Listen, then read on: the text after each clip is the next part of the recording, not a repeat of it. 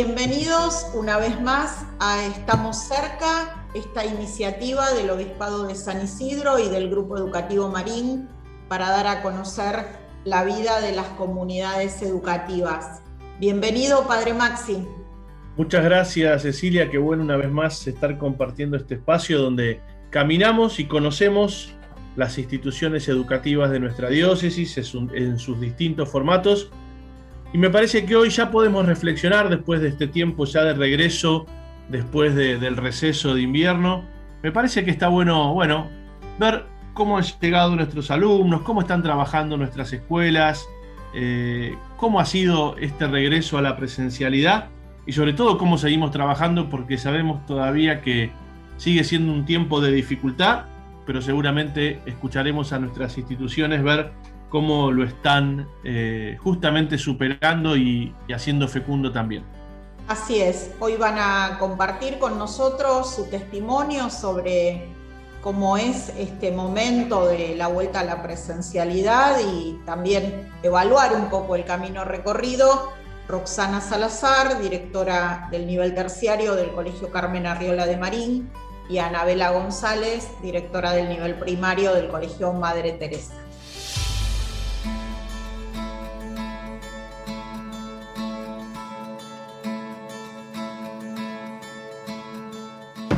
Como dijimos al comienzo de nuestro programa, vamos a conversar con las distintas autoridades de nuestras instituciones educativas acerca de este camino que seguimos realizando en este tiempo de pandemia y bueno, y sobre todo eh, poder evaluar juntos las riquezas y los desafíos que viene trayendo este momento. Por eso vamos a conversar con Roxana Salazar, ella es la directora del nivel terciario del Colegio Carmen Arriola de Marín. Roxana, ¿cómo estás? Gracias por estar una vez más con nosotros. Hola, gracias a ustedes. ¿Cómo están? Muy bien. Bueno, contarnos, Roxana, ¿cómo es la situación actual en este momento de, las clases en el nivel terciario?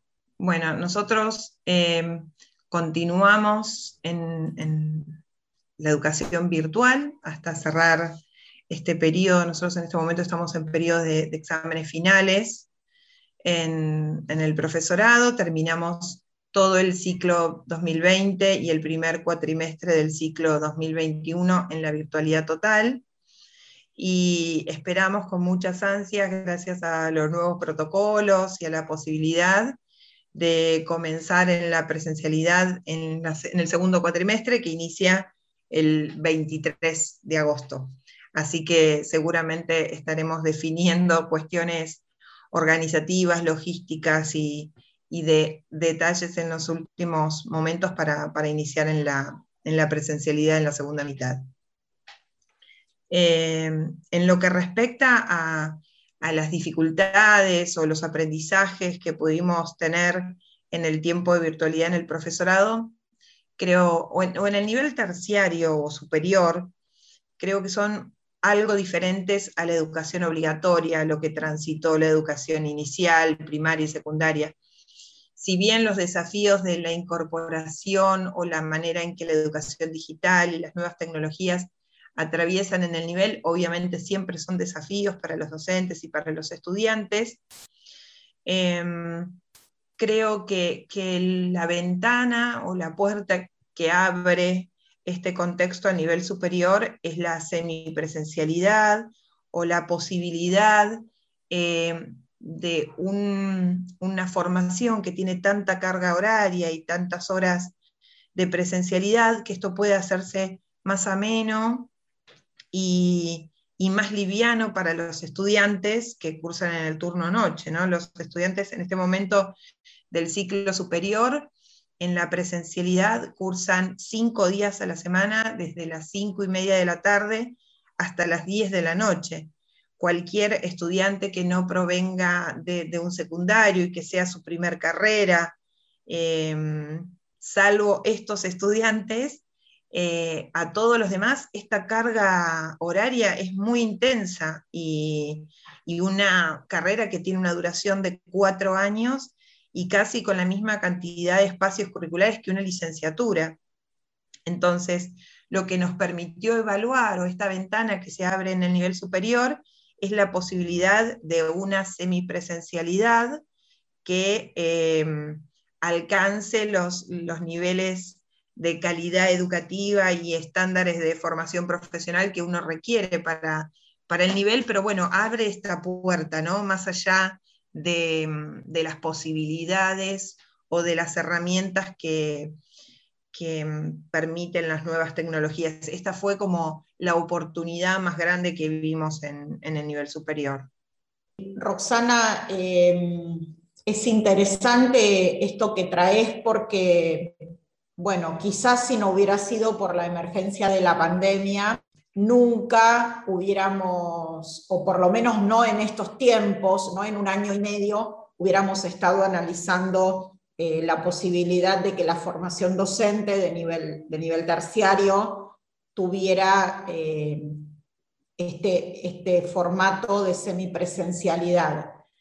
En ese aspecto, en lo que tiene que ver con justamente la semipresencialidad, te preguntamos eh, cuál es el lugar en, este, en esta evaluación o en esta mirada y en lo que resta de este año de los espacios de práctica y residencia, porque bueno, entendemos que eh, en lo que hace a la formación de un, maestro de nivel primario, eh, hay claramente dos espacios bien definidos, ¿no? Por un lado están los conocimientos teóricos, eh, que uno entiende que en ese aspecto es donde tal vez la virtualidad pueda hacer más ágil esta carga horaria. Y por otro lado está eh, la práctica, donde claramente eh, el contacto con el alumno y con la comunidad educativa en general es lo que termina de alguna manera de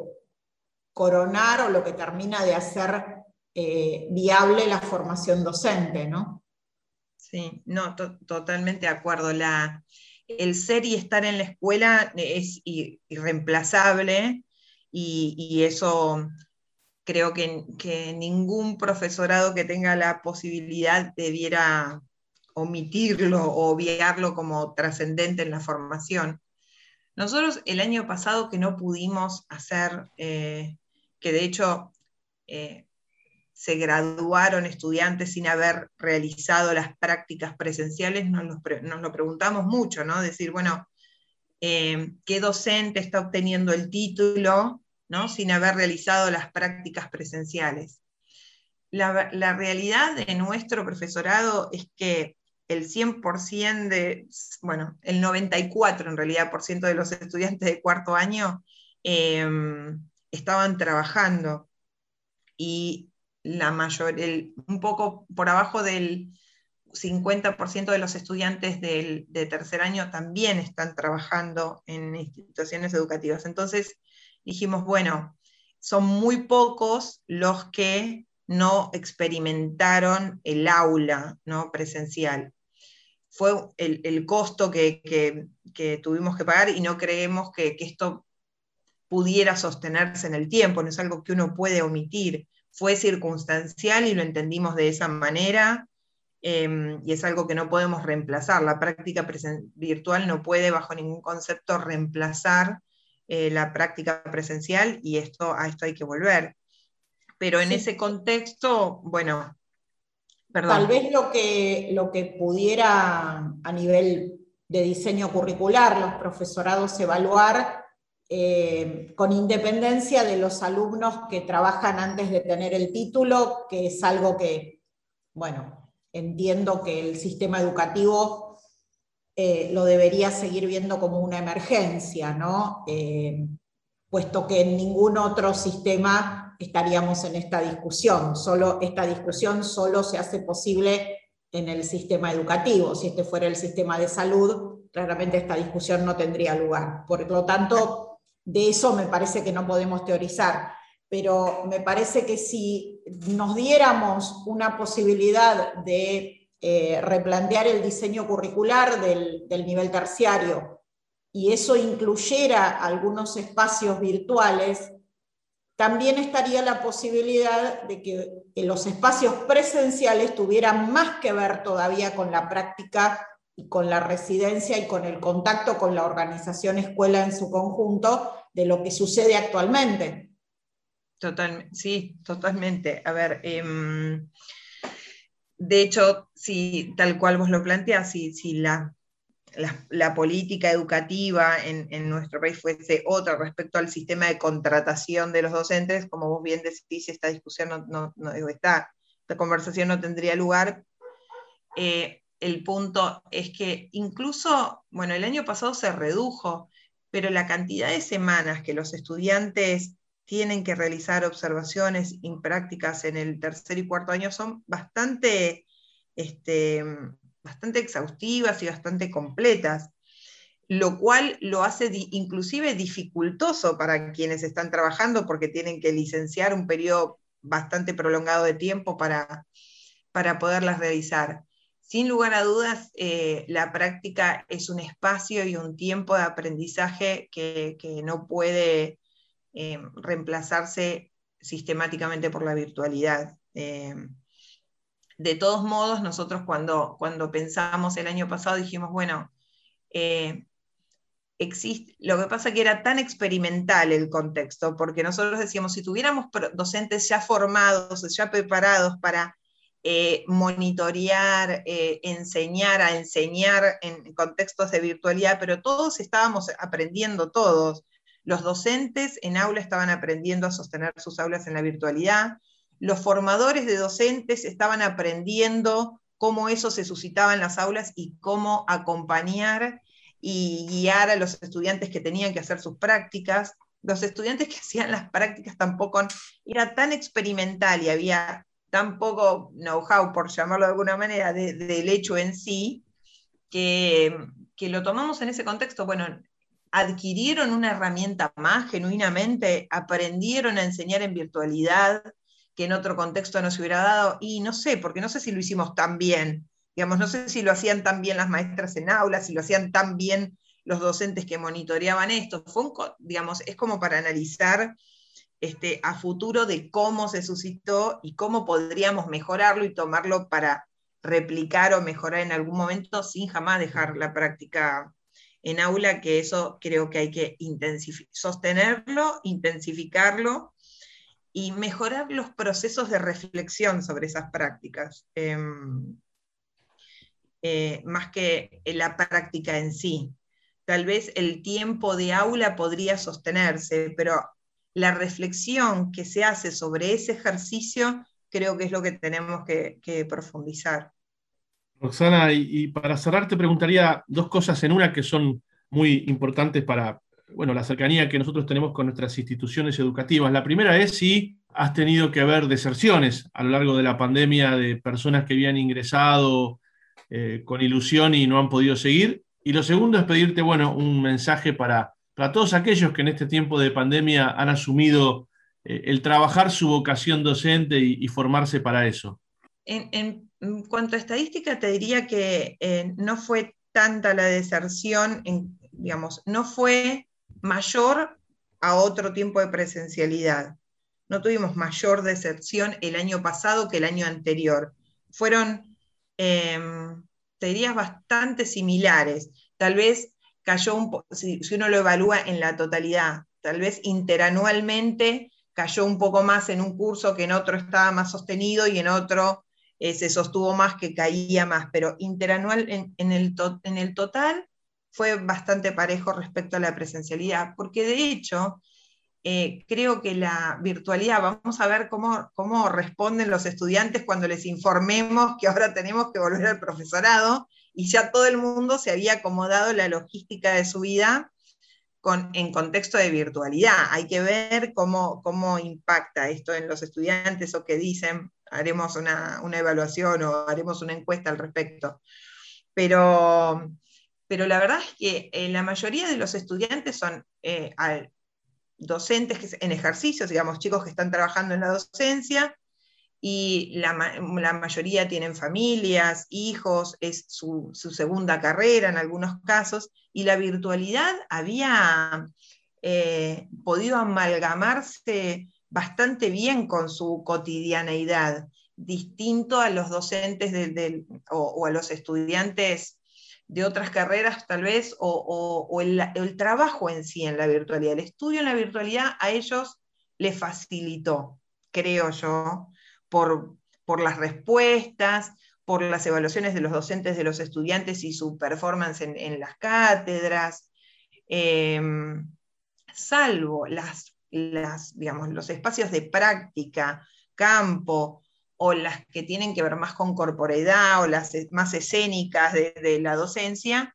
a esas las afectó la virtualidad negativamente. A las demás fue bastante positivo, por eso es que nos animamos a evaluar la semipresencialidad. Y sí, lo que tuvimos es menor posibilidad de ingreso en el primer año, es como que nos costó la matrícula inicial del primer año este año con las pocas posibilidades de, movilidad o de estar eh, saliendo a convocar eh, para, inscribirse en el profesorado.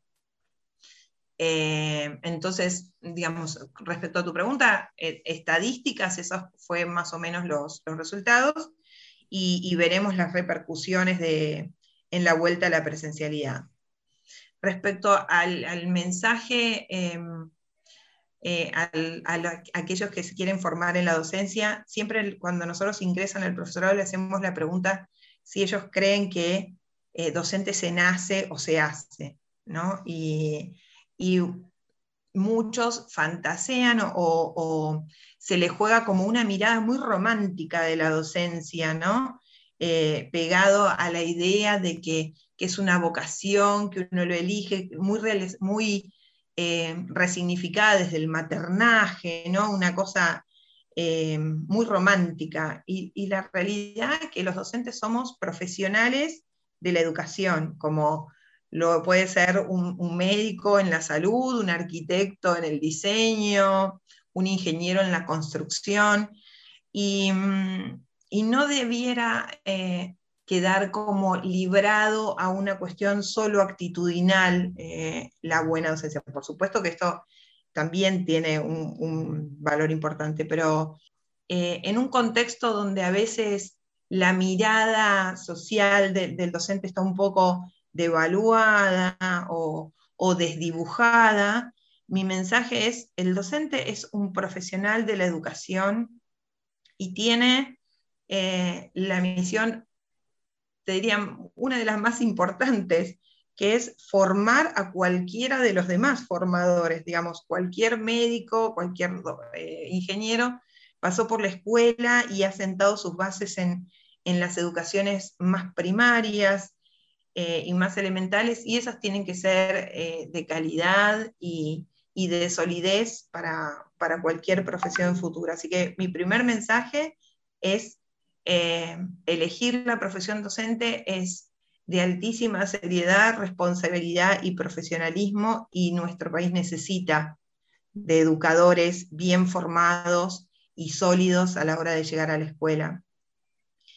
Y segundo, que es una, en nuestro profesorado, por lo menos, eh, buscamos que esto eh, se, se, inicie desde los primeros comienzos en el primer año. Desde el primer año tratamos de de formar docentes, obviamente con, una mirada de, escuelas en clave para trabajar en escuelas de clave pastoral, pero para también entender cuando les toque trabajar en contextos que no sean en clave pastoral. Eso es muy importante. Y lo segundo, de saber que desde el primer momento en que inician el profesorado, buscamos la solidez y la formación profesional para quienes les toque esta responsabilidad. Eh, así que convocarlos porque nuestro país necesita buenos y mejores docentes eh, y en el profesorado los, los esperamos muy cálidamente eh, en un ambiente muy familiar, muy cálido, muy cuidadoso, pero sobre todo responsable de la tarea que les toca llevar adelante en el futuro. Gracias, Roxana, por este tiempo. Gracias por tu disponibilidad para compartir esta situación actual del profesorado y gracias también por eh, dejarnos estos primeros pasos en una reflexión sobre lo que probablemente sea el futuro de la formación docente inicial del nivel primario. Muchísimas gracias a ustedes por la invitación.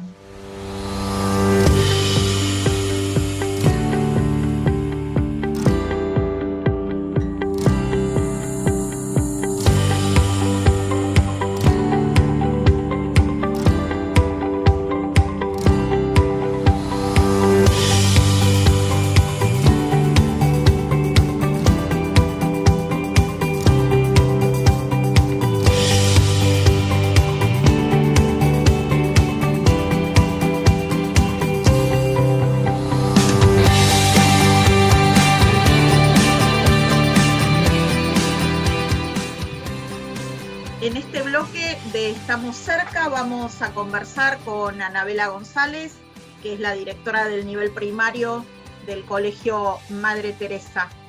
Hola Anabela, gracias por estar con nosotros. Hola, ¿cómo está Cecilia? Gracias a ustedes por invitarme. Para comenzar este rato de charla, Anabela, contanos cómo fue el regreso a las clases presenciales, cómo fue volver a encontrarse con los alumnos del colegio? Eh, el reencuentro con los chicos eh, fue realmente muy lindo. Eh, creo que es el resultado de, un trabajo que se fue construyendo en la semana previa a este receso escolar. gracias a Dios tuvimos la posibilidad de, organizarnos, de poder comunicárselo a las familias. Y bueno, la verdad que el reencuentro con los chicos fue muy lindo, se mostraban contentos, y, reconocemos que ellos son, son flexibles, ¿no? Y que pueden comprender y adaptarse a los cambios que, les viene tocando en este último, bueno, en este último tiempo largo de pandemia, pero sobre todo en este 2021 donde sufrimos cambios, eh, digamos, eh, mucho más seguidos, ¿no? En cuanto a la modalidad y a la continuidad pedagógica.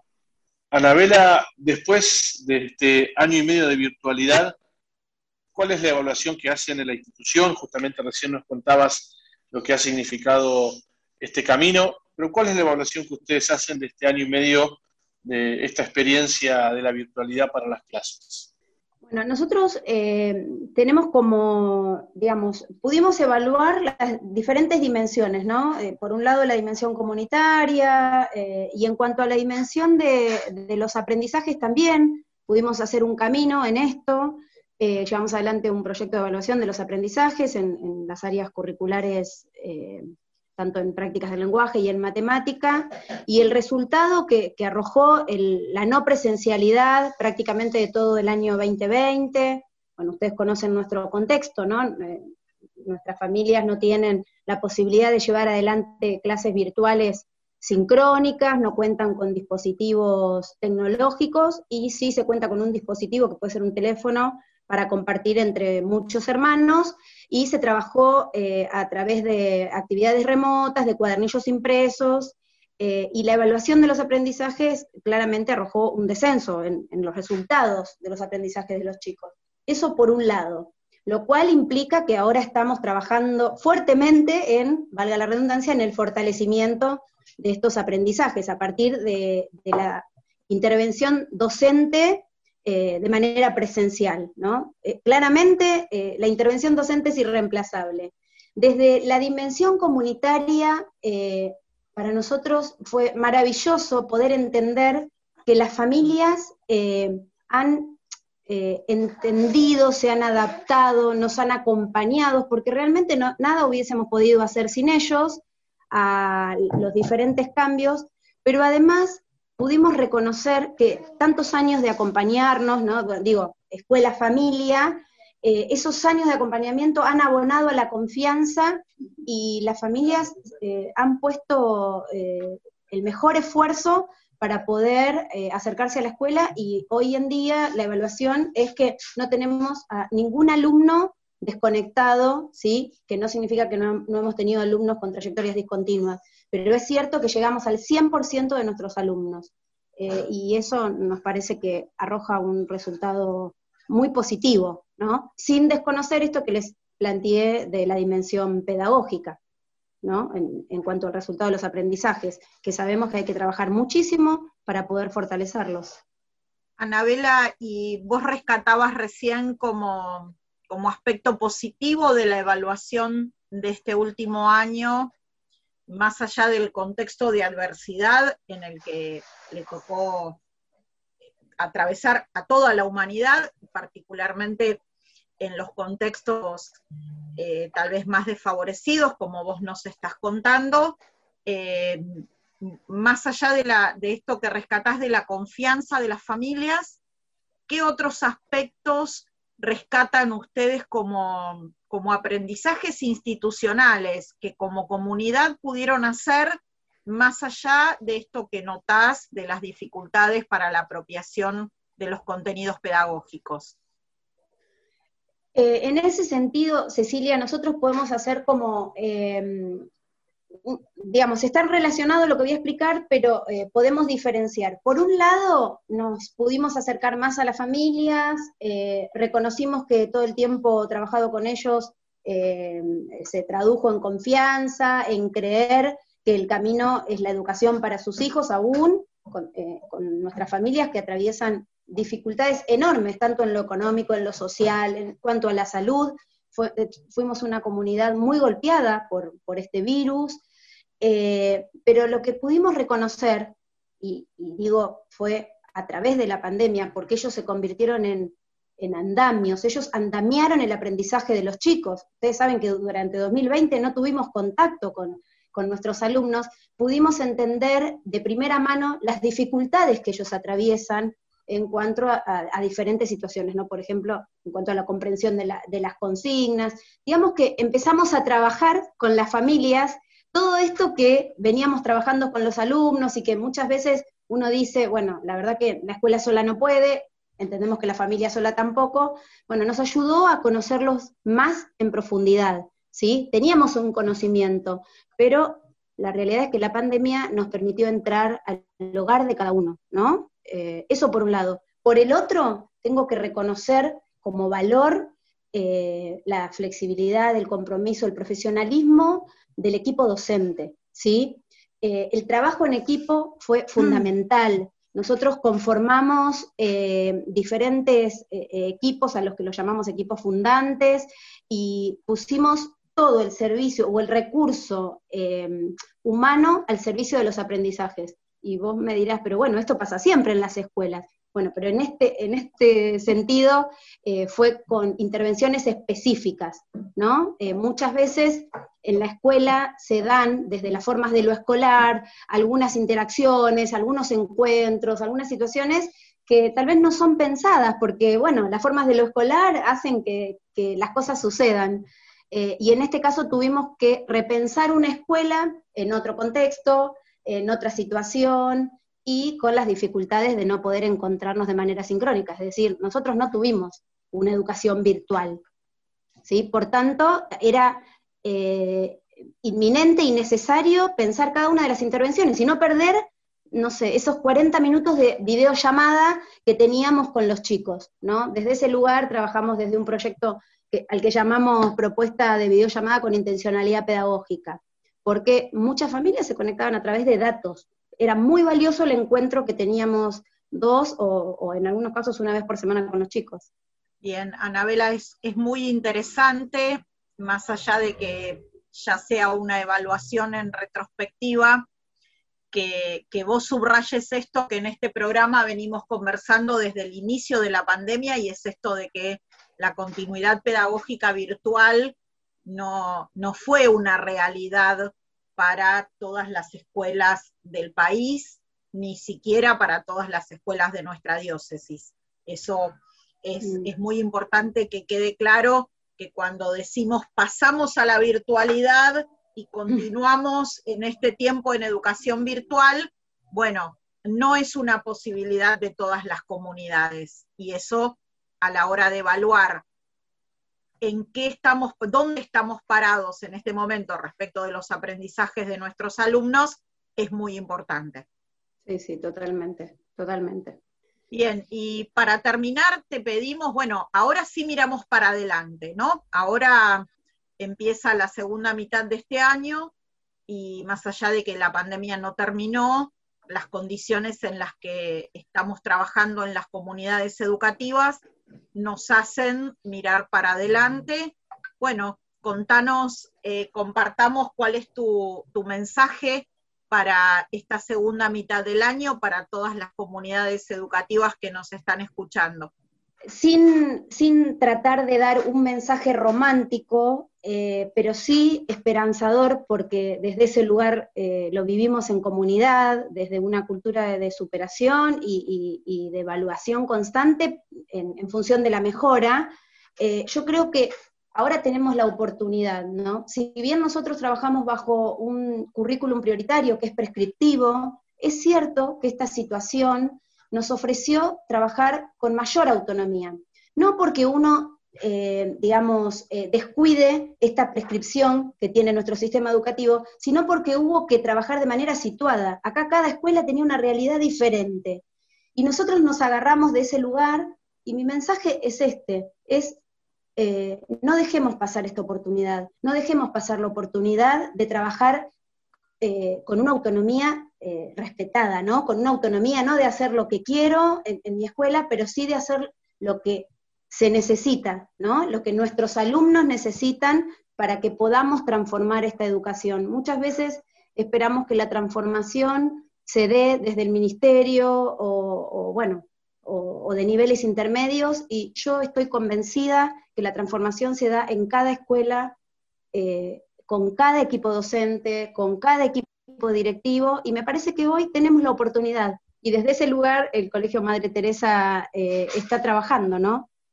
Eh, así que veo, veo un porvenir esperanzador, ¿no? Me parece que van a quedar instaladas un montón de situaciones, de acciones que esta pandemia hizo que tengamos que, repensar o, aprender un tanto a las apuradas y, que han sido positivas, ¿no? Porque hubo que dar respuesta en, en, el caso, bueno, de mi gestión, yo soy directora a nivel inicial y a nivel primaria, eh, junto a los colegas tuvimos que dar respuesta a, más de 420 chicos, ¿no? Y poder decir hoy que ninguno estuvo desconectado del colegio es esperanzador.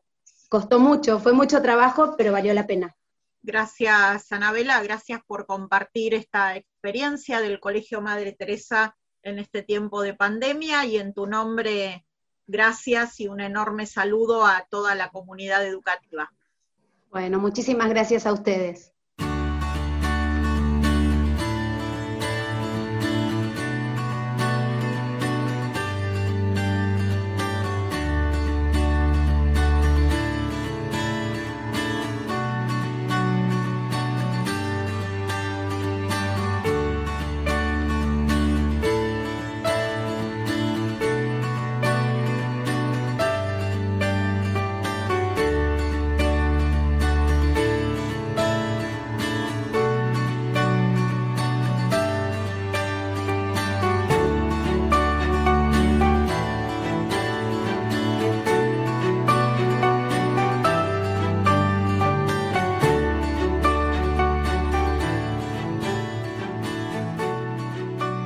Más en nuestro programa.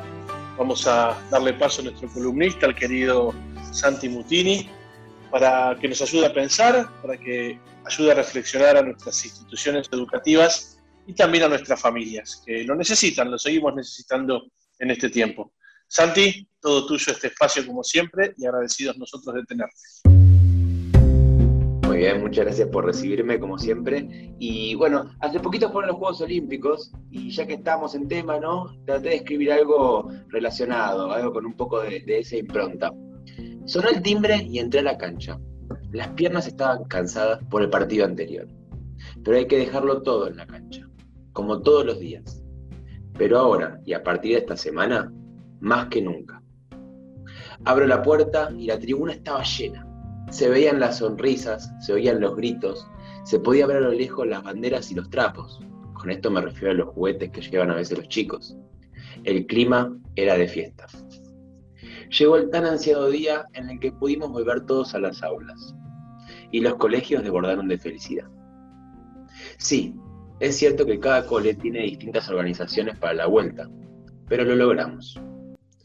Cuando me llamaron para hacer este pequeño espacio, me pidieron que trate de llevarla a las casas qué se vive dentro de las aulas. Y hoy es con mucha alegría que puedo decirles que se vive esto, clima de fiesta. Como veo contado, como contando a lo largo de las ediciones, la importancia del encuentro en el desarrollo de las actividades educativas es fundamental. Ya ayer el trabajo fluyó de una manera distinta. Los que estaban un poquito atrasados con las actividades recibieron ayuda de sus compañeros. A los que estaban un poquito distraídos por ahí con los pajaritos volando, les llegó rápido el llamado de atención cuando yo estaba de brazos cruzados esperando en silencio. Los que se hicieron un raspón, después de mucho tiempo en el patio, sintieron el apoyo y la compañía de sus amigos. Ojalá, ojalá logremos continuar así y terminar este año tan distinto al anterior de la mejor manera. y por sobre todo, todos juntos.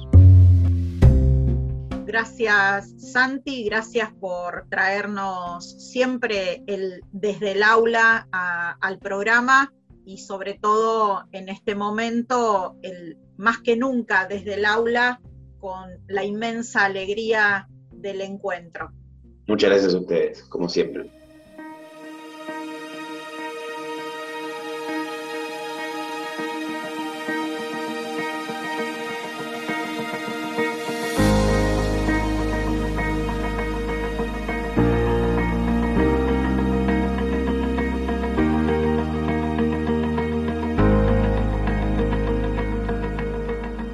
Hemos compartido los testimonios de cómo se está dando el regreso, Ceci, en nuestras instituciones educativas a una presencialidad cada vez más grande. Eh, sabemos las dificultades, pero una vez más contemplamos en los distintos niveles de, la educación que tiene nuestra diócesis, el esfuerzo, el trabajo y también, como lo hemos visto en nuestro programa de hoy, la reflexión sobre el momento eh, que estamos teniendo y los desafíos que, que están empezando a aparecer para seguir caminando con fecundidad nuestra iglesia diocesana y en especial en nuestras obras educativas una vez más fuimos testigos de la creatividad y del profesionalismo que en cada una de las comunidades educativas se pone al servicio de los alumnos y en este momento, en este contexto de pandemia, de su mayor presencialidad, de su mayor tiempo de manera presencial en las comunidades.